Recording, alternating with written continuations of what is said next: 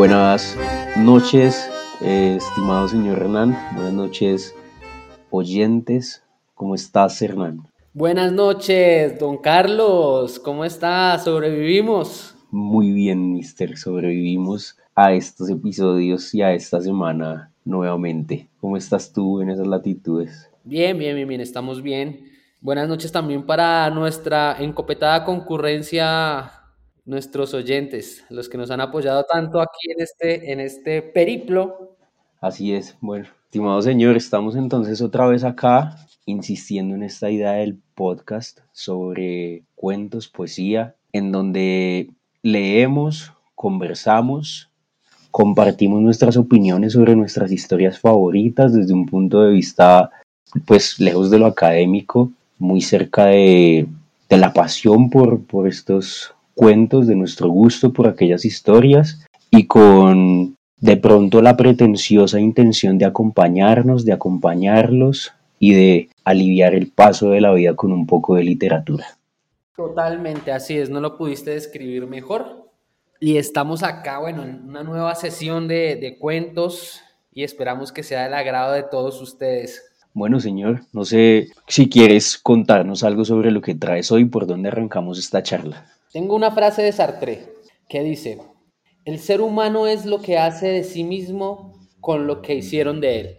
Con eso quiero eh, eh, dar como una pequeña pista, una pequeña metáfora de lo que voy a leer hoy.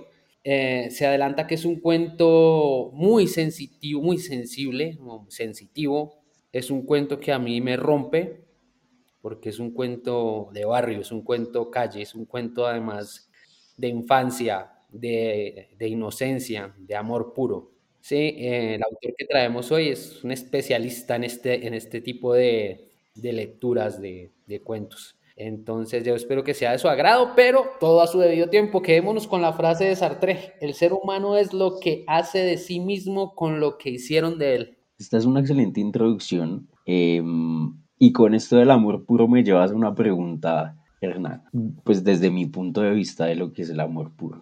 ¿Tú consideras que eres un tipo que tiene amigos? Sí, considero que soy un tipo que tiene amigos, por ende poseo gran parte de la felicidad, como decía Aristóteles. Sí, señor. ¿Tú crees que eres una persona sencilla, estimado señor? Sí, también. Yo creo que soy un tipo sencillo, aunque mi apariencia y a veces mis expresiones puedan indicar lo contrario. Yo en el fondo, eh, en ese lado, sí como que puedo estar tranquilo conmigo mismo, que soy bastante sencillo. Me gustan las cosas simples, eh, las cosas minimalistas. Eh, bueno, eso puede que no tenga nada que ver con ser sencillo, ¿no? Porque va, va por otro lado. Pero sí va dejando como una ruta, como... Por el desayuno se va viendo cómo es el almuerzo, dice mi mamá. Sí, señor. Y somos además hijos de familias sencillas, ¿no? Sí, exactamente, exactamente. Toda mi familia es súper sencilla, de, campesinos, de laburantes, eh, de artistas. Entonces, sí, yo me considero que sí. Esta crianza nos ha dejado disfrutar de las cosas simples de la vida y saber que somos felices por algo que parece tan sencillo como una amistad y saber que podemos contar con otros. Exacto, sí, porque se, ahí se desarrolla la, lealtad, ¿no? Entre las personas, entre desconocidos, eh, como se dice en la calle, hermano de otra madre, mi hermano, mi pana, eh, uno hace vínculos que son para siempre, luego se inventa uno podcast, luego se inventa uno un montón de vainas, sale a jugar a la pelota o sale, bueno, a cualquier lado, pero sí, sí, sí. Eh, eso, eso me encanta, o sea, la vida nos ha, nos ha tocado una vida complicada, pero ha tenido también sus partes que no se cambian por nada. Así es, nos damos el lujo de disfrutar de sí, esto. Sí, así es, así es, así es. No todos se dan ese lujo. Somos unos, unos principitos, unos reyesuelos. Señor, antes de pasar a que presentes el autor, te pregunto, ¿te consideras una persona nostálgica? Sí, yo me considero supremamente nostálgico, marica. Tú me repites eh, tres veces la palabra soledad, nostalgia y amor y me pongo a llorar. Sí. Vamos a dejarlas para después del cuento. Sí, sí, sí, sí, sí. A mí, me dices esa, esa, vaina y yo me pongo a llorar y duro tres horas. soy bastante sensible. Con los ojos aguados destapas una pola y, y empezamos a llorar. Claro, weón, pues ¿para qué nacimos entonces? Y nacimos llorando, güey. Nacimos llorando y, y hemos vivido en eso. Llorando nos vamos a ir también, pero bueno, entre tanto leemos cuentos. Leemos cuentos, disfrutamos de ellos y charlamos, que en Sí, sí. alguna medida se nos da. Entonces, hoy nos traes un cuento de un autor eh, que te dejo presentar, ni más faltaba. Listo. Adivinen de dónde es. Ah, de Entre Ríos, en la ciudad de La Paz, nació el señor Juan Solas, escritor y guionista. Nació en, el, en 1989 y bueno, ha ganado bastantes premios y reconocimientos en certámenes literarios a nivel nacional. Ahora está radicado en Buenos Aires. Entonces tiene varios libros y de esos libros saqué el cuento que vamos a traer hoy. No quiero, o sea, solo quiero darle como la presentación para que el oyente también vaya y lo, lo, lo descubra, Juan Solá. Bastante joven, ¿no? Bastante joven Juan Sola, sobre todo para hacer un cuento tan lindo como este. Es una cosa impresionante este web. Es que es muy bonito. Sí, Es es bastante bonito. joven, tiene eh, casi a la edad mía, o sea, me hizo sentir mal, pero bueno, acá, acá con todo respeto y con toda admiración vamos a leer un cuento de, de este impresionante autor, Juan Solá. Entonces, bueno, avancemos, sin más preámbulos. Sin más milonga, bueno, advierto que si me paro, si se me corta la voz, es porque es muy jodido el cuento. ¿Listo? Entiendo, Entonces, entiendo. eh, esto es de Juan Solá, Las zapatillas de Sarita. La tarjetita decía que a las 5, pero Sarita llegó a las 4 porque su mamá la dejó de pasada cuando se fue a tomar el colectivo. Así que nos sentamos abajo del gomero para ver lo que hacía mi mamá. Ella iba y venía por el patio, con el vestido de flores hecho una campana inflado de tanto viento del norte. La tarjetita decía que a las 5, pero mi mamá había salido en la bicicleta bien temprano, a las 8, para ir a lo del gringo a comprar las cosas para la tarde. Para que esté todo listo antes de que mis amigos y mis primos llegaran. Con Sarita mirábamos a mamá poner la mesa, que en realidad no era una mesa, sino una tabla larga que mi papá pintó de blanco para salir del paso. Mirábamos a mamá y mirábamos la mesa blanca, que se fue llenando de platitos, de plástico rojo y chisitos y gaseosa de pomelo. Y cada tanto también se llenaba de las flores que se caían de los lapachos porque se habían quedado dormidas. Sarita me hizo reír porque trajo la tarjetita que decía que la invitaba a mi cumpleaños de 5 a 8, por si en la puerta no la dejaban pasar. Pero cómo no la iban a dejar pasar si era mi mejor amiga. Yo sé que Sarita es mi mejor amiga, porque cuando se dio cuenta de que la tarjetita en realidad era una fotocopia, no se rió, como se habían reído. Los primos, los primos, avisó papá cuando escuchó el auto de la tía Nora. El auto sus gritos, no sé. La tía Nora habla más fuerte que los motores y enseguida se puso a gritar, ¿Qué? Con cuidado, la zanja, Lucrecia. Cuidado, hay barro, Augusto. Se van a ensuciar las zapatillas nuevas. Augusto y Lucrecia aparecieron en el frente de la casa, saltando con cara de asco los charquitos que eran como espejos para yuyos, costados sobre la tierra húmeda.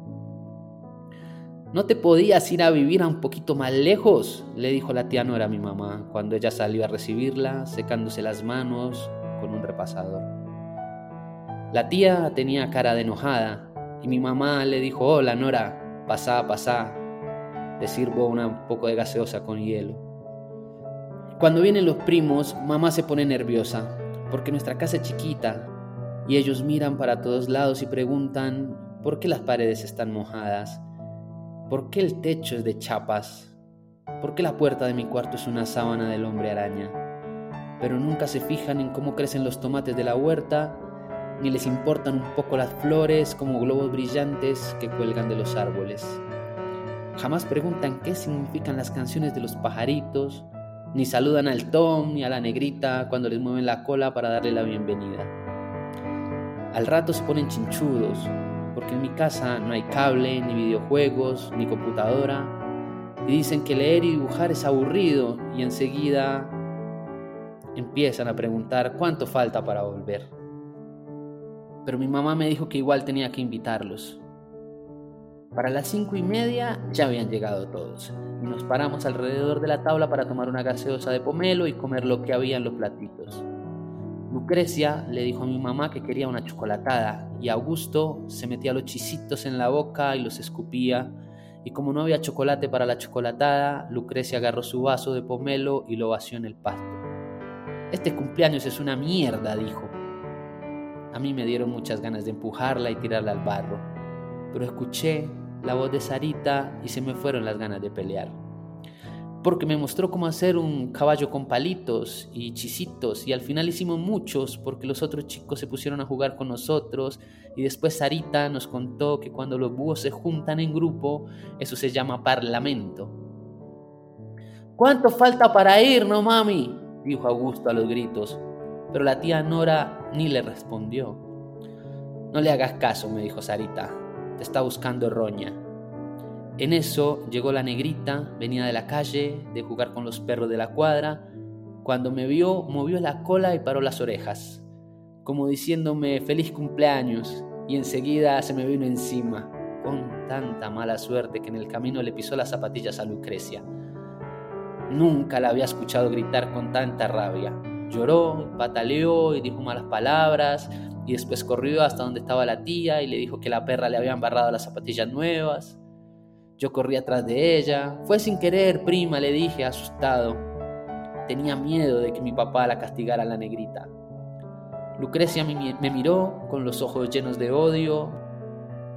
Creo que del otro lado de sus pupilas había un monstruo que quería comerme. Vos porque no tenés ni zapatillas, me dijo y la tía le gritó que si no se callaba la boca le iba a dar una cachetada. Yo sé que la tía le daba vergüenza que a los primos se les escapara en voz alta lo que ella pensaba en silencio. Mi papá, que no sabía pedir disculpas, no pudo hacer otra cosa que agarrarla a manguerazos a la negrita. Pobre negra. Aulló finito, finito, como suplicando que la perdonen. Pégale más fuerte, tío, le pidió Lucrecia, y mi papá le hizo caso, porque no quería que nadie supiera que a él le daba mucha vergüenza no haber podido comprar las zapatillas que le había pedido. Después de eso, la negrita no vino a casa por varios días. Mi mamá apareció con la torta en una bandeja y la canción del feliz cumpleaños en la boca. Papá y la tía y todos los demás, menos los primos, cantaron con ella. Me hicieron pararme en la punta de la tabla con todos los chicos y pedir tres deseos y soplar las velas y papá nos sacó fotos. Después la mandaron a revelar y quedaron re lindas porque eran más o menos las seis y media y a esa hora los árboles del fondo de casa se veían mitad verdes y mitad anaranjados. La tía Nora vino con un paquete y mi mamá le dio muchas gracias, que no se hubiera molestado. Y ella dijo que feliz cumpleaños, sobrino, que no era nada, que era ropa que Augusto no quería usar, pero que estaba nuevita.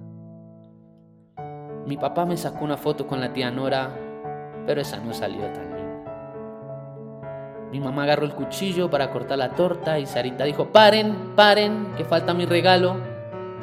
Y sacó de abajo de la mesa una bolsita de plástico negro. Sorpresa, me dijo cuando saqué las zapatillas. Estaban buenísimas. Eran rojas con cordones blancos y unas tiritas de cuero marrón oscuro cosidas a los costados. Probátela, me dijo mamá, que estaba re contenta. Cuando me las puse me di cuenta que me quedaban un poquito chicas, pero eran tan cómodas que no me importó. Me paré y era como estar parado arriba de la cama de mis papás. La tía aprovechó que mi papá me sacaba una foto con las zapatillas nuevas para decir que gracias por todo, que muy rico los chisitos, que se les hacía tarde para la misa. Nos tuvieron que obligar a darnos un beso con mis primos, que después se fueron saltando atrás de la tía Nora, que gritaba, cuidado el barro, cuidado la zanja. No se dieron cuenta, me dijo Sarita, muerta de la risa, mostrándome los pies descalzos escondidos debajo de la tabla. Hoy nos vimos en la escuela y le conté que apareció la negrita y ella me contó que le dijo a la mamá que se había olvidado las zapatillas en la puerta de su casa porque volvió caminando y había pisado barro y me dijo que su mamá le creyó y yo le conté que mi mamá dijo que ella era como el ángel de mi guarda. Y ella me contó que el domingo había visto un documental sobre animales y yo le conté que me quería comprar un cuaderno para hacer historietas. Y ella me contó que si le sostenes la cola a los canguros, no pueden saltar.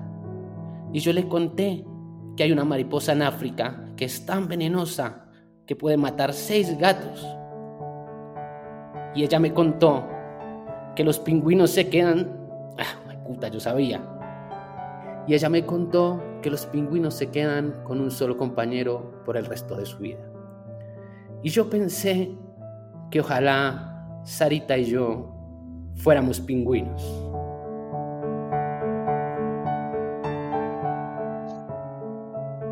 Ay, marica, me costó llegar al final del cuento. No, es que tiene una carga emocional la hijo de puta. Tiene una carga emocional la hijo de puta. El, escenario, el man crea un escenario que sube, weón, y lo pone a uno arriba y luego le mete ese tiestazo tan hijo de puta, weón.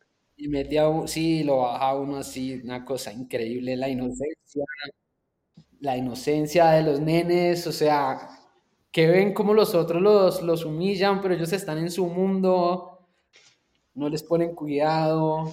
Claro, y disfrutan ese mundo en esa sencillez, ella es sencilla, llega con, con, la boletica para que la gente entre con la invitación, una mierda hermosa.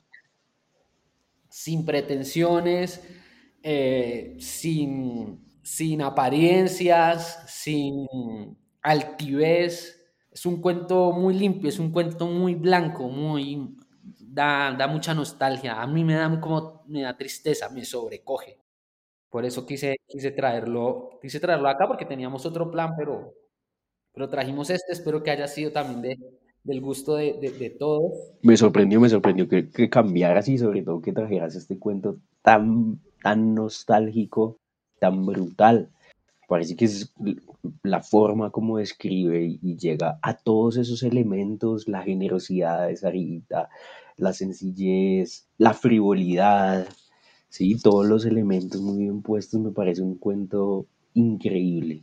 Es que es como un choque de, de sociedades, de sociedades, de criterios, de personalidades, eh, los personajes se desarrollan muy bien. Eh, yo creo que la gente se identifica con, con eso porque hay partes puntuales, eh, digamos cuando él, dice que el papá de él sentía vergüenza por no poderle comprar las zapatillas, se desquitó con, con el perrito que por accidente le ensució las zapatillas nuevas a, a la prima. No entiendo por qué la gente hace, hace ese tipo de cosas, porque pues ahí es cuando el cuento nos trae a la realidad, ¿no? Muchas veces se ha visto eso o sea, gente que de pronto tiene eh, capacidades económicas mayores, cuando se relaciona con familiares o amigos en este tipo de reuniones, eh, al nene le regalaron ropa usada, y todos iban estrenando zapatos. Entonces me parece eh, súper, súper triste. O sea, me da como pena ajena de las personas que hacen este tipo de cosas y yo las he visto que pasan en la vida real. Claro. Y es un recurso que pone más arriba todavía el detalle de Sarita, ¿no? Ellos le dan algo que usaron que les sobra y ella le da lo que ella tiene, que es todo lo que tiene. Exacto, de todo lo que tienes, queda descalza por, por darle, por, es porque es porque está ese vínculo que como en el cierre del cuento dicen, eh, ella me dijo que los pingüinos tienen un compañero para toda la vida. Me gustaría que fuéramos, que fuéramos pingüinos, marica. Entonces ese, ese amor tan inocente ese amor tan puro que no hay ya ahora, porque todo el mundo está en, lo banal, en lo adquisitivo, en la demostración, en la altivez, en el egocentrismo, en el yo. Sí, bueno, nadie se va a quitar los zapatos para dártelos en tu cumpleaños, güey. Bueno, yo sí lo haría por ti. Yo por ti. Pero, bueno, yo creo que hasta lo hemos hecho, lo hemos hecho, no, no, no así puntualmente como con los zapatos, porque gracias a Dios no hemos, no hemos tenido muchas dificultades ni, ni hemos tenido inconvenientes como tan, tan delicados. Pero en otro tipo de cosas sí, porque nosotros eh, hasta una cerveza hemos compartido los dos cuando no ha habido plata. Eso no, no, es secreto para nadie tampoco vamos a pretender que lo sea. ¿sí? Entonces esos vínculos que se generan en, esos momentos de, adversidad eh, son los que de verdad valen la pena. No vale la pena hacer una gonorrea con alguien que no se puede defender, güey. Nene, ¿qué podía hacer, güey? Ya estaba jodido, güey. Llega la tía gritando, no te podías ir más lejos. No te podías venir a vivir más lejos. Pues si vos tenés carro, cabrona, no seas rato de comentar. Claro, y como la mamá es un pan de Dios, pues tienes que invitar a los primos, bien estos a traer ropa regalada, si vengan a caerse, a cagarse en todo, a ser malcriados. A ser groseros. Eso se ve, digamos, en las sociedades en las que yo he estado, porque solo puedo hablar de las en las que yo he estado, en Colombia, en Panamá, en Ecuador, se ve, huevo, ¿sí? O sea, uno no dice nombres, pero se ve. Sí, acá yo lo he visto, por ejemplo. En todos lados. Yo he visto como que vamos para tal. Tú sabes que a mí no me gustan las reuniones así, weón, porque siempre llega un boludo de estos, marica, y uno se amarga.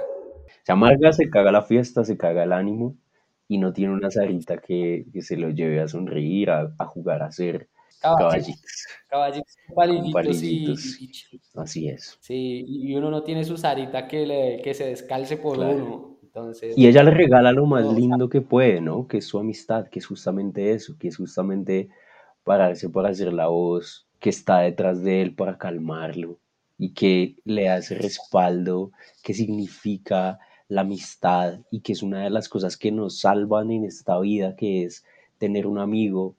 Y, y como, como mencionamos en el episodio 1 cuando hablamos de García Márquez, para reafirmar el hecho de que morirse es no volver a estar con los amigos, vivir es tener el gusto de poder estar con los amigos y contar con esa alegría que le da a uno que haya un alguien que le tienda la mano como en este relato lo hace Sarita. Total, total, por eso lo traje, porque eh, quiero invitar a el sinfín de reflexiones que tiene este cuento, que es un, un sinfín de reflexiones, las, las, que nos trae, o sea, este tipo de verdad tiene un don para escribir así. Va va, vamos a, volverlo a traer.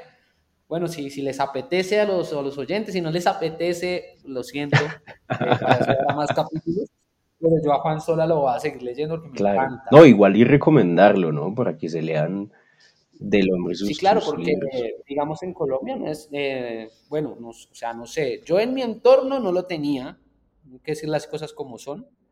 Lo descubrí porque Dios es muy grande, porque fue por pura casualidad que yo estaba viendo ahí cosas cuando yo, eh, otro cuento que ya te había mencionado, que lo, vamos a traer en el futuro, te había dicho, eh, pillate este actor, papi, qué tal cosa. Eh, entonces tú me dijiste como que, uy, sí, ese está chimbo, tal, tal, tal, y luego pues estuve analizando, yo dije, no, no, no, tengo que llevar este porque necesito leer esto, si no yo voy a estar paila todos los días. O sea, a sola te lo recomiendo Dios. Sí, eso, eso viene de arriba, eso viene de arriba. Como, toma esto que te va a hacer llorar, pero necesito que te desahogues, ya. dijo así Dios. Desahogate un poquito que tienes mamado.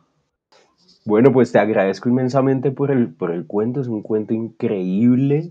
Eh, como, como dijiste ya, para todas las interpretaciones y sacar una cantidad impresionante de conclusiones que ojalá todos disfruten. No sé si tengas algo más por agregar, te dejo el cierre. Está en tus manos. Bueno, no, eh, invitación a la reflexión, eh, amigos de, de, Hábitos sin Tiempo, sobre, sobre este cuento, sobre el modo como van a seguir creciendo. Y no estoy hablando de, de temas laborales, no estoy hablando de temas monetarios, sino que estoy hablando de lo básico y de lo real, que es uno como persona, cómo va a ser de ahí en adelante o cómo va a educar a sus hijos o de qué forma va a establecer eh, la regla para su familia, ¿sí? Entonces, nada, es una invitación, espero que a ustedes les llegue igual al, al Cora, así como me llega a mí. Este se metió en, en, en mi top 50 de cuentos favoritos que leo todos los días. Entonces, eh, nada, gracias por escucharnos. Vamos a hacer una trivia, pues les vamos a mandar en el prehábitos cuando a mí se me corta la voz leyendo este cuento, porque ahí está grabado, o sea, nosotros hacemos un trabajo de edición, ¿no? aunque parezca improvisado, aunque parezca hecho a las patadas, no es hecho a las patadas. Está planeado que nosotros no nos dediquemos a esto, eh, a, transmisión de medios audiovisuales, que no seamos influencers, ni youtubers, ni, ni comunicadores sociales, no significa que no los tratemos de intentar hacer de la mejor manera posible. Entonces, en un prehábitos, ahí en cualquier tiempito, yo creo que después de que salga este cuento publicado, les montamos esa parte donde se me quiebra la voz y puteo. Que, que no, puedo, no puedo seguir leyendo. Ahí con eso nos acercamos un poquito más. Para que estemos cerca y, y, participen ustedes también de la producción de esto y de, y, de las bambalinas, como dice Hernán. Exacto, y ahí, ahí, ahí, ahí, vemos si les tiramos los, los bloopers. Miramos qué, qué, les parece, porque nosotros leemos todos sus comentarios a través de redes sociales, ya saben, TikTok, Instagram, por correo electrónico, le damos prioridad al correo electrónico porque nos gusta que escriban, que se tomen el tiempo de escribirnos un buen comentario y, y bueno, quieren que los leamos, nomás nos ponen ahí en el correo electrónico, léanse esto, yo los escucho, léanse tal fragmento de tal cosa y nosotros acá con mucho gusto leemos sus recomendaciones.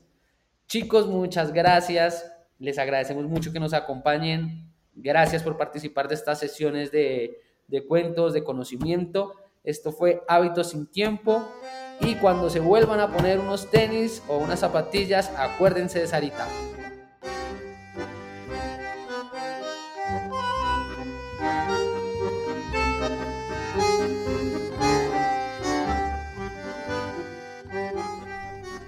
Esta es una misión sin ánimo de lucro, es un programa aficionado producido por Hernán Salazar y Carlos Castrillón Martínez. A todos, gracias por escucharnos. Déjenos conocer sus opiniones en nuestras redes sociales o vía correo electrónico. Un sincero agradecimiento para los productores de las ayudas, ambientes, cortinas y paisajes sonoros que fueron utilizados en este episodio y reseñados en la descripción del capítulo. Esto fue Hábitos sin Tiempo.